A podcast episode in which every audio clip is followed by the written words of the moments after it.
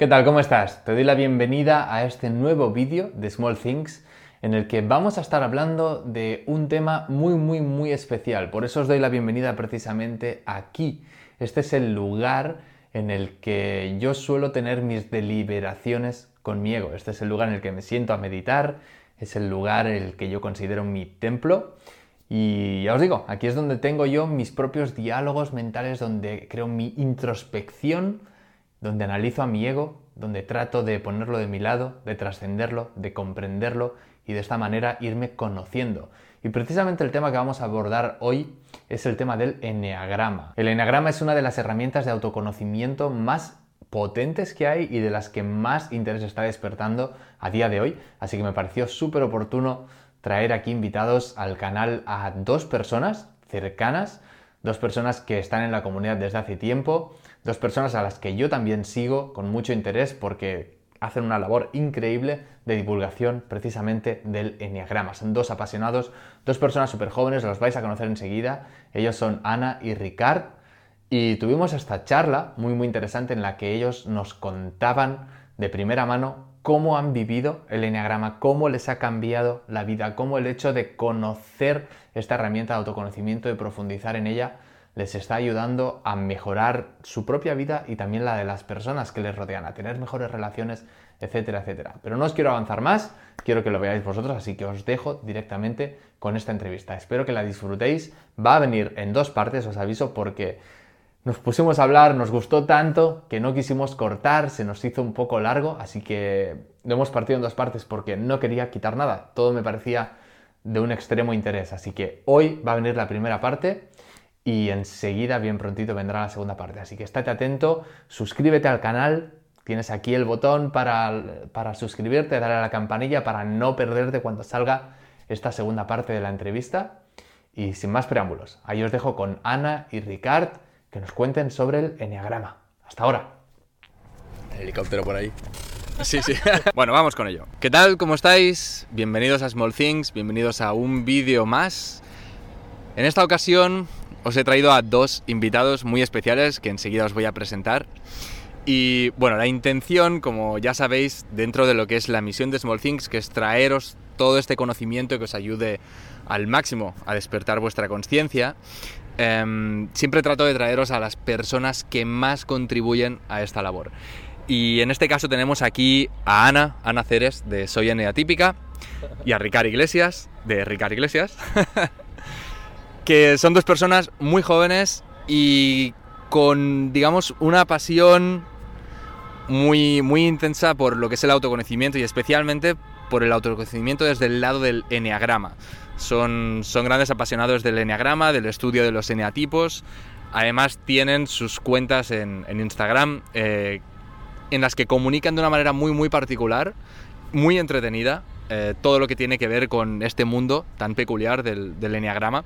Así que he pensado que sería muy interesante traerlos aquí para tener una charla con ellos, una charla distendida. Yo les voy a hacer cuatro preguntas para que ellos puedan explicaros qué es esto del Enneagrama, de qué manera os puede ayudar, eh, por qué es interesante para vosotros, etcétera, etcétera, etcétera. Nos lo van a estar explicando a su manera, así que vamos allá, vamos con la primera pregunta, que es la más obvia de todas qué es el enneagrama para todas las personas que, que, no conocen sobre esto.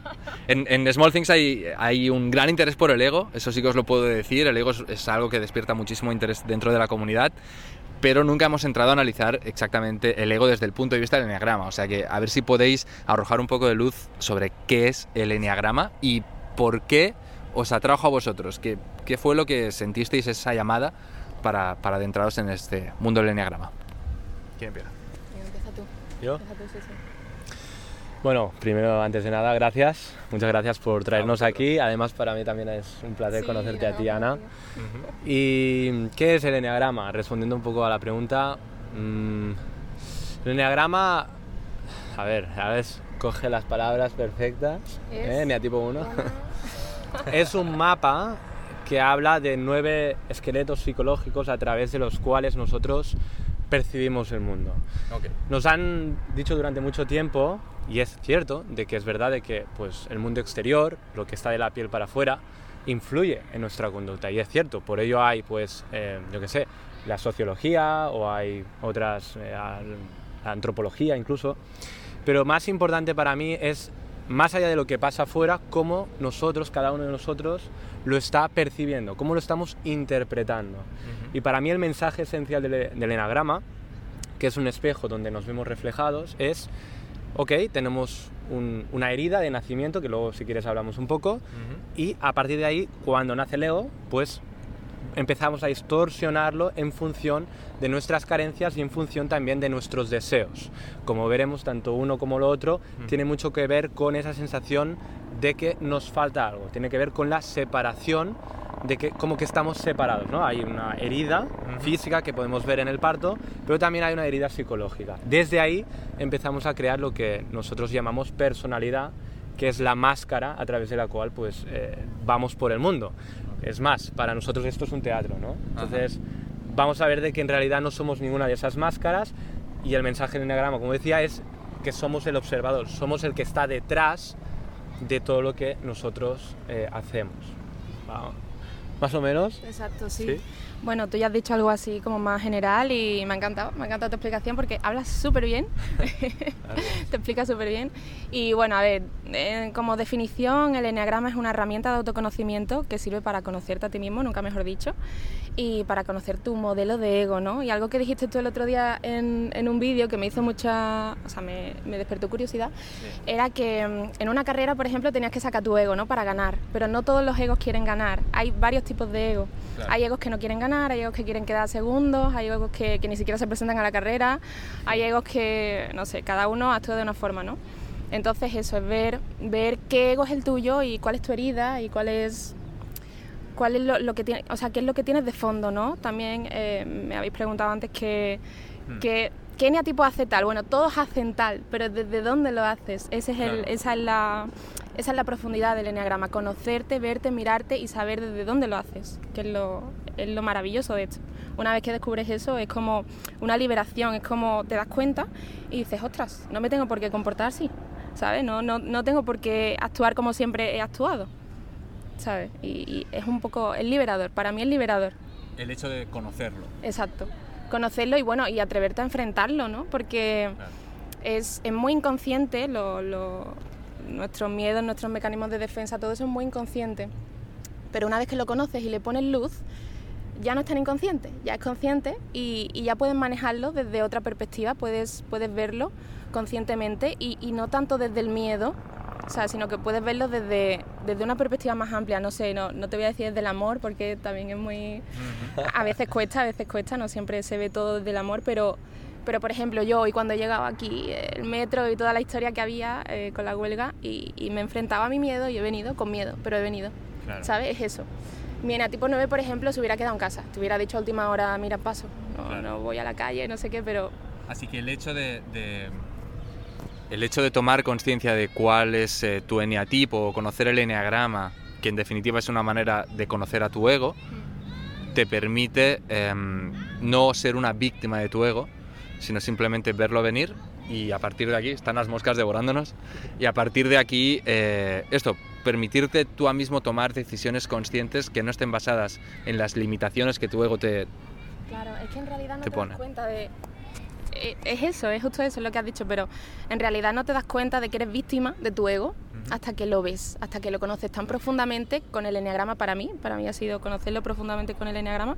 Cuando lo conoces profundamente te das cosas de, o sea, te das cuenta de cosas que haces que, que son tan inconscientes que para ti son como, bueno, es que yo soy así, es que, ¿sabes? Claro. Pero pero las puedes cambiar. Son cosas de ti que a lo mejor no te gustan o que te, te limitan en algunos aspectos o lo que sea. Y bueno, para eso también sirve el crecimiento. El, el enneagrama para mí también es crecimiento. Te, te, propone un camino de crecimiento, una flecha de centramiento.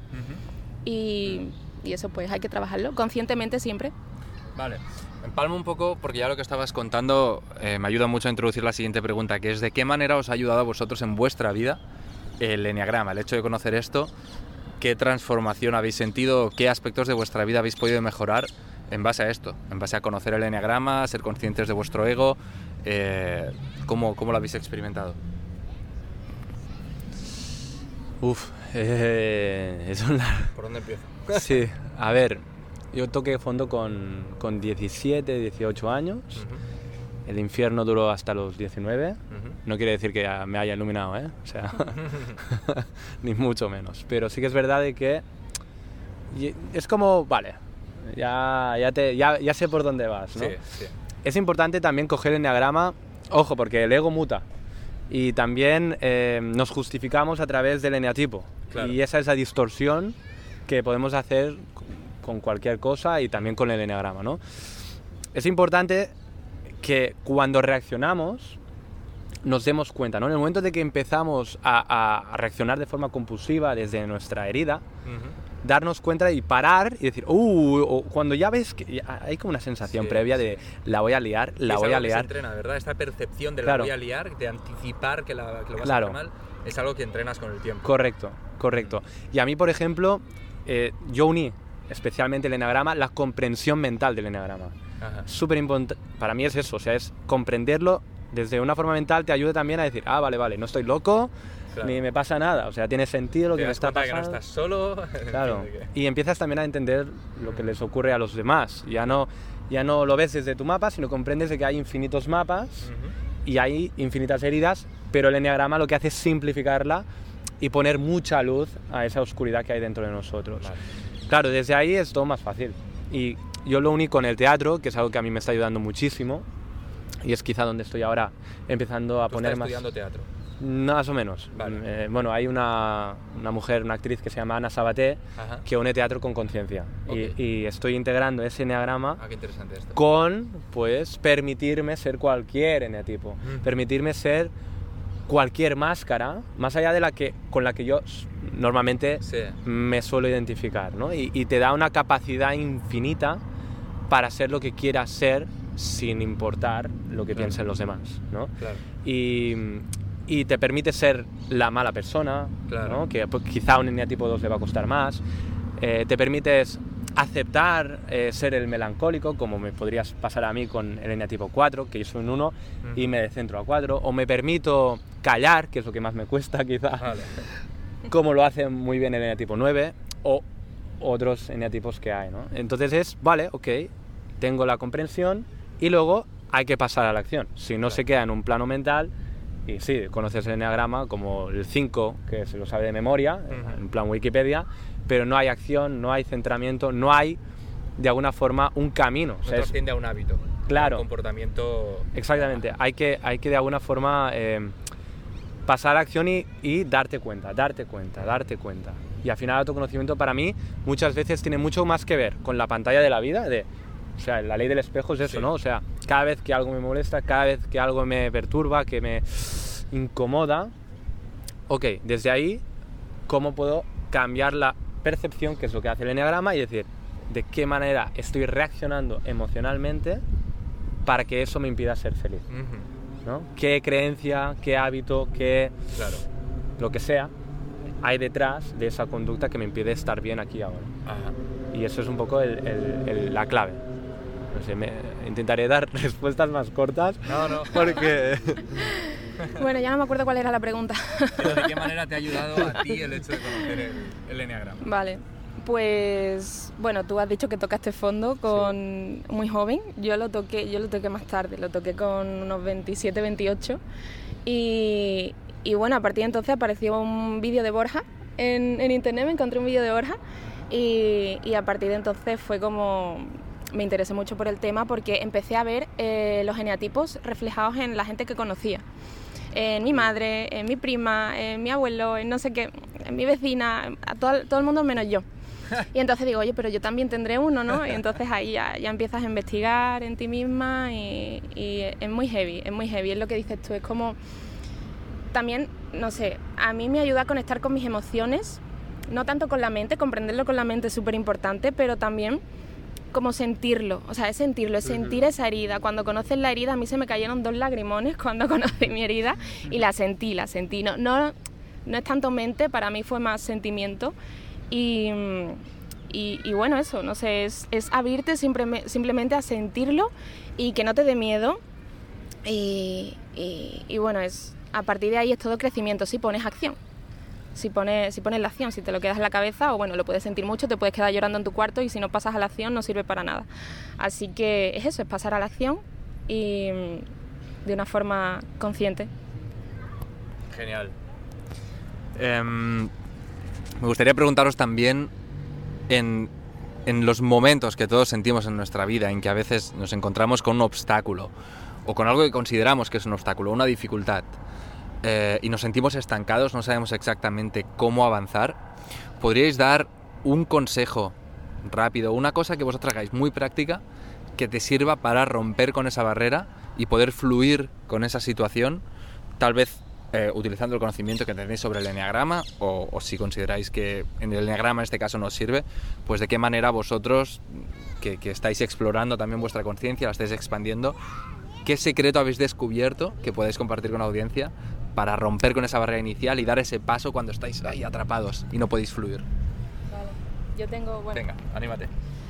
a partir de conocer los eneatipos y conocerlos profundamente, sé cuando me estoy poniendo una barrera a mí misma que estoy en el 6, estoy descentrada. Como hoy cuando venías. Claro, claro, entonces ya me doy cuenta, me doy cuenta que estoy descentrada porque ese no es mi comportamiento normal. Entonces ahí me estoy creando un obstáculo a mí misma, una barrera a mí misma, un límite a mí misma. Me estoy, se me está yendo la cabeza ya al futuro, a lo peor que puede pasar y entonces ahí pues, pues reconecto y vuelvo a mi 9, a mi eneatipo 9.